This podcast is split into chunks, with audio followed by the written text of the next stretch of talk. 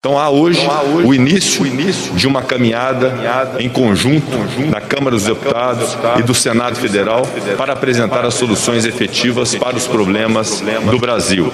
Essa declaração conjunta é um símbolo de como vamos trabalhar as duas casas legislativas, com muito diálogo, com muita harmonia, procurando sempre agilizar as pautas necessárias ao crescimento e ao desenvolvimento do nosso país.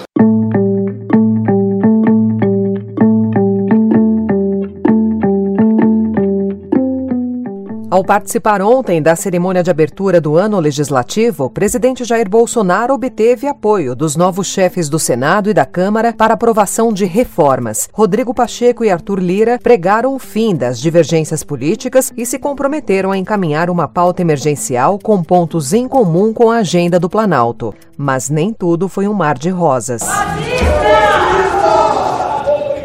Antes de ler a mensagem ao Congresso no plenário da Câmara, Bolsonaro foi hostilizado por deputados do PSOL. Com essa informação, começamos mais uma edição do Notícia no seu Tempo, podcast do Estadão, produzido diariamente para você ouvir as principais notícias do jornal. Hoje é quinta-feira, 4 de fevereiro de 2021. Confira outros destaques. Estadão apresenta Notícia no seu Tempo.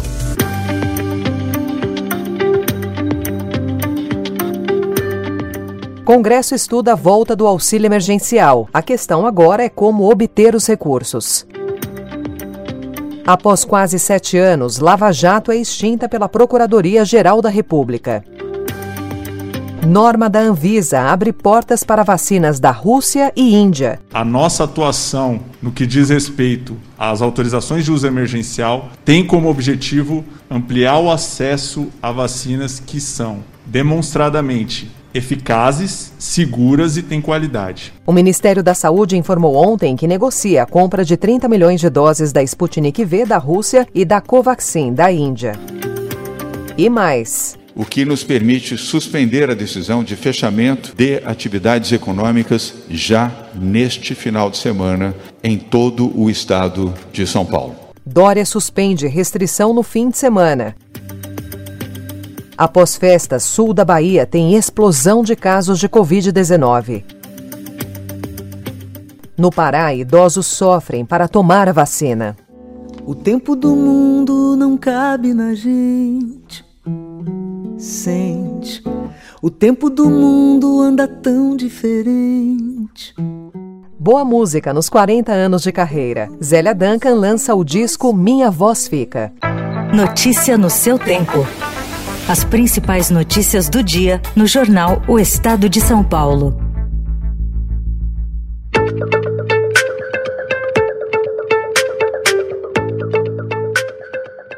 Em política, dois dias após demonstrar a sua força com a eleição de Arthur Lira para o comando da Câmara e de Rodrigo Pacheco no Senado, o presidente Jair Bolsonaro defendeu uma agenda de reformas econômicas ao participar ontem da cerimônia de abertura do ano legislativo no Congresso. Ao lado dele, Lira e Pacheco foram na mesma linha, pregaram o fim das divergências políticas e se comprometeram a encaminhar uma pauta emergencial com muitos pontos em comum com a agenda do Palácio do Planalto. Antes de ler a mensagem presidencial ao Congresso no plenário da Câmara, Bolsonaro foi hostilizado por deputados do PSOL. E o presidente respondeu: Nos encontramos em 22. Era uma referência à eleição presidencial de 2022, quando ele pretende disputar novo mandato. O Ministério Público Federal no Paraná anunciou ontem que a força-tarefa da Operação Lava Jato em Curitiba deixou de existir a partir de 1 de fevereiro deste ano. Quatro de seus integrantes passarão a integrar o Grupo de Atuação Especial de Combate ao Crime Organizado. A extensão do modelo de forças-tarefa é proposta pelo Procurador-Geral da República, Augusto Aras, desde que ele foi alçado ao cargo em setembro de 2019.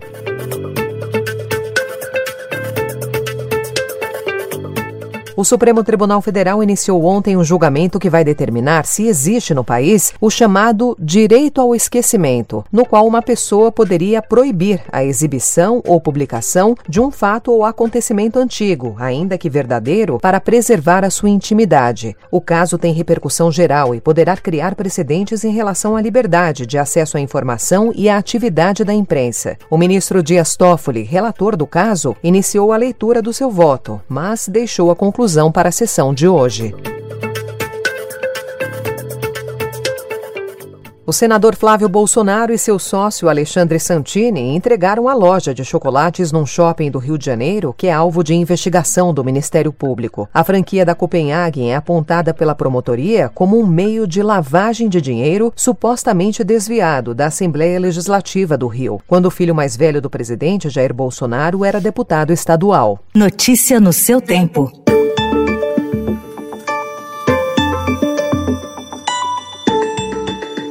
Em economia, os presidentes da Câmara, Arthur Lira, e do Senado, Rodrigo Pacheco, se comprometeram ontem em discutir alternativas para uma nova rodada de auxílio emergencial. O Senado Federal e a Câmara dos Deputados, hoje, juntos, manifestam que trabalharão de forma conjunta, harmônica e colaborativa em todos os temas que possam facilitar e ajudar os brasileiros na superação do drama da pandemia, incluindo, sobretudo, a análise das possibilidades fiscais para respeitando o teto de gastos, avaliar alternativas de oferecer a segurança financeira através de auxílio emergencial para aqueles brasileiros e brasileiras que estejam enfrentando a miséria em razão da falta de oportunidade causada pela paralisia econômica provocada pela pandemia.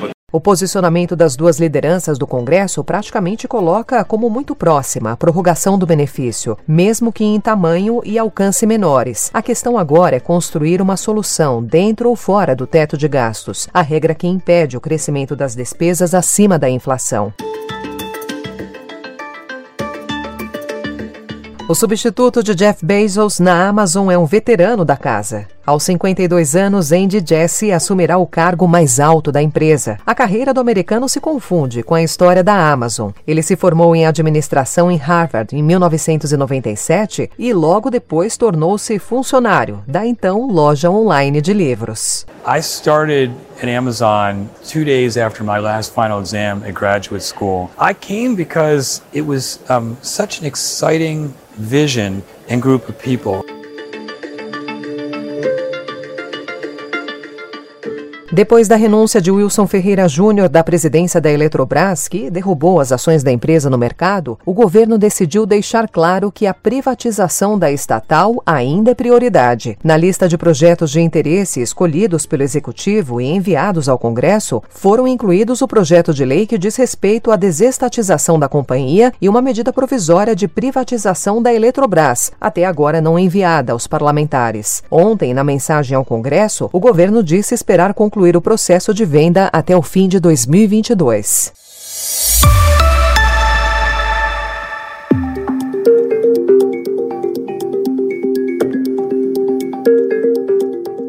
E as informações sobre a pandemia do novo coronavírus dominam o metrópole de hoje, a começar pela Anvisa, que decidiu mudar as regras para que empresas peçam o uso emergencial das vacinas para a Covid-19 no Brasil, o que pode já facilitar a entrada da Sputnik V e futuramente da indiana Covaxin. Vários avanços regulatórios aconteceram ao longo dessa pandemia. A criação de um guia de autorização de uso emergencial que pudesse favorecer o acesso de maneira mais rápida àquelas vacinas que mostraram dados promissores e que poderiam então ser disponibilizadas para populações mais vulneráveis e que já demonstrariam um ganho no aspecto de saúde pública, desoneração do sistema hospitalar brasileiro, foi o que motivou a elaboração do Guia 42. O gerente-geral de Medicamentos e Produtos Biológicos, Gustavo Mendes, ainda lembrou que os estudos no exterior precisam ser conduzidos de acordo com as diretrizes internacionais. Essas regras que são acordadas internacionalmente não são regras burocráticas, são regras para trazer validade para o estudo. E quando eu digo validade, isso significa dizer que é um estudo confiável, responde às nossas perguntas. Se a vacina é segura, eficaz e tem qualidade. O Ministério da Saúde divulgou que negocia a compra de 30 milhões de doses dos dois imunizantes e vai se reunir hoje com representantes de seus desenvolvedores.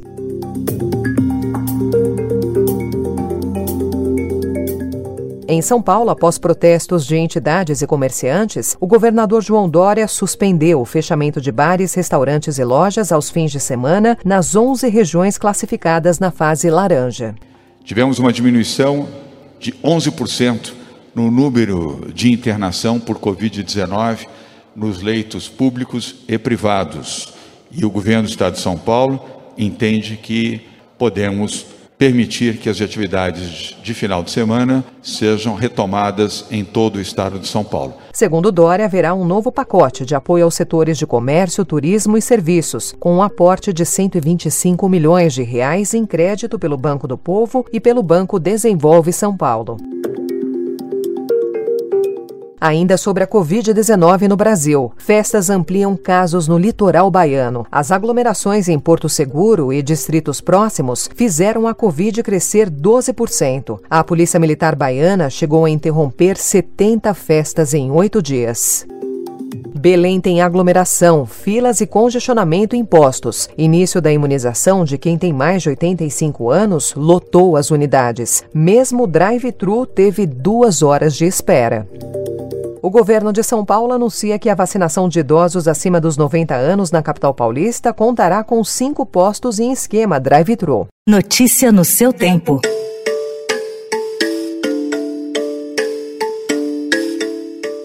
Em internacional, destaque para vacinação lenta na Europa. A falha na distribuição dos imunizantes coloca em risco a retomada da atividade econômica em todos os países da União Europeia, que já enfrentam uma segunda onda de recessão. Além disso, a guerra para conseguir doses pode provocar instabilidade nas relações entre os 27 membros do bloco. Ringrazio il Presidente della Repubblica per la fiducia che mi ha voluto accordare, conferendomi l'incarico per la formazione del nuovo governo.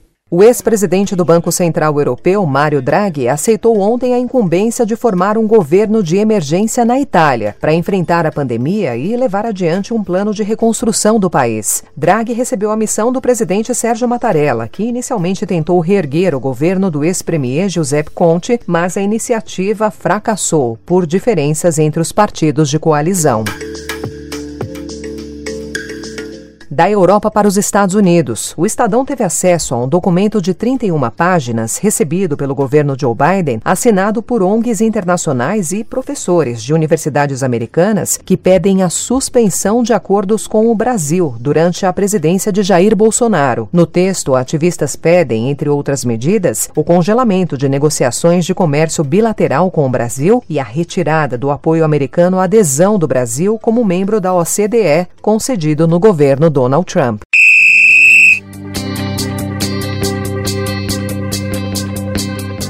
Começando a falar de esportes pelo Mundial de Clubes. O possível adversário do Palmeiras na semifinal é um time com muita experiência internacional, comandado pelo mesmo técnico há 10 anos e com um jogador com passagem pela seleção brasileira, o volante Rafael Carioca. A estreia do Tigres do México será hoje contra o San Hyundai da Coreia do Sul às 11 horas da manhã no horário de Brasília. Quem vencer vai enfrentar o Palmeiras no domingo. Olha lá, janelinha aberta e ele marca pênalti. E no Brasileirão, três pênaltis e seis gols no jogo entre Santos e Grêmio. O Peixe contou com uma penalidade aos 50 minutos do segundo tempo para arrancar o empate em 3 a 3. E não dá para deixar de falar em coronavírus também em esportes. A organização da Olimpíada e Paralimpíada Tóquio 2020 lançou um código de conduta. As medidas visam tornar os eventos mais seguros em meio à pandemia. No tênis, caso de Covid coloca em risco o aberto da Austrália. Um funcionário de um hotel onde estão cerca de 600 pessoas que vão se envolver com o torneio está contaminado. Um dia eu vou gravar um álbum só de Alzira. E aqui estamos.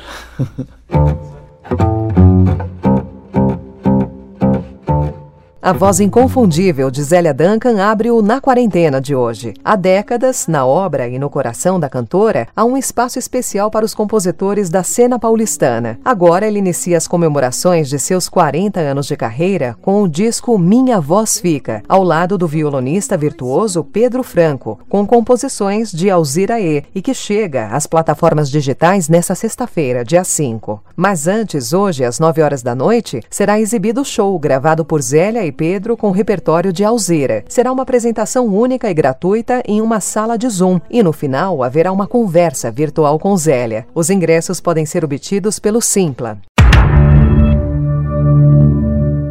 Esse som é inconfundível, né? A Netflix liderou as indicações para a 78ª edição do Globo de Ouro, com os filmes Mank, com seis indicações, e O Sete de Chicago, com cinco. Em um ano marcado pelo fechamento dos cinemas em boa parte do mundo pela pandemia do coronavírus, a plataforma de streaming Netflix foi a mais lembrada entre as produções para o cinema no Globo de Ouro, ao atingir 42 indicações no total.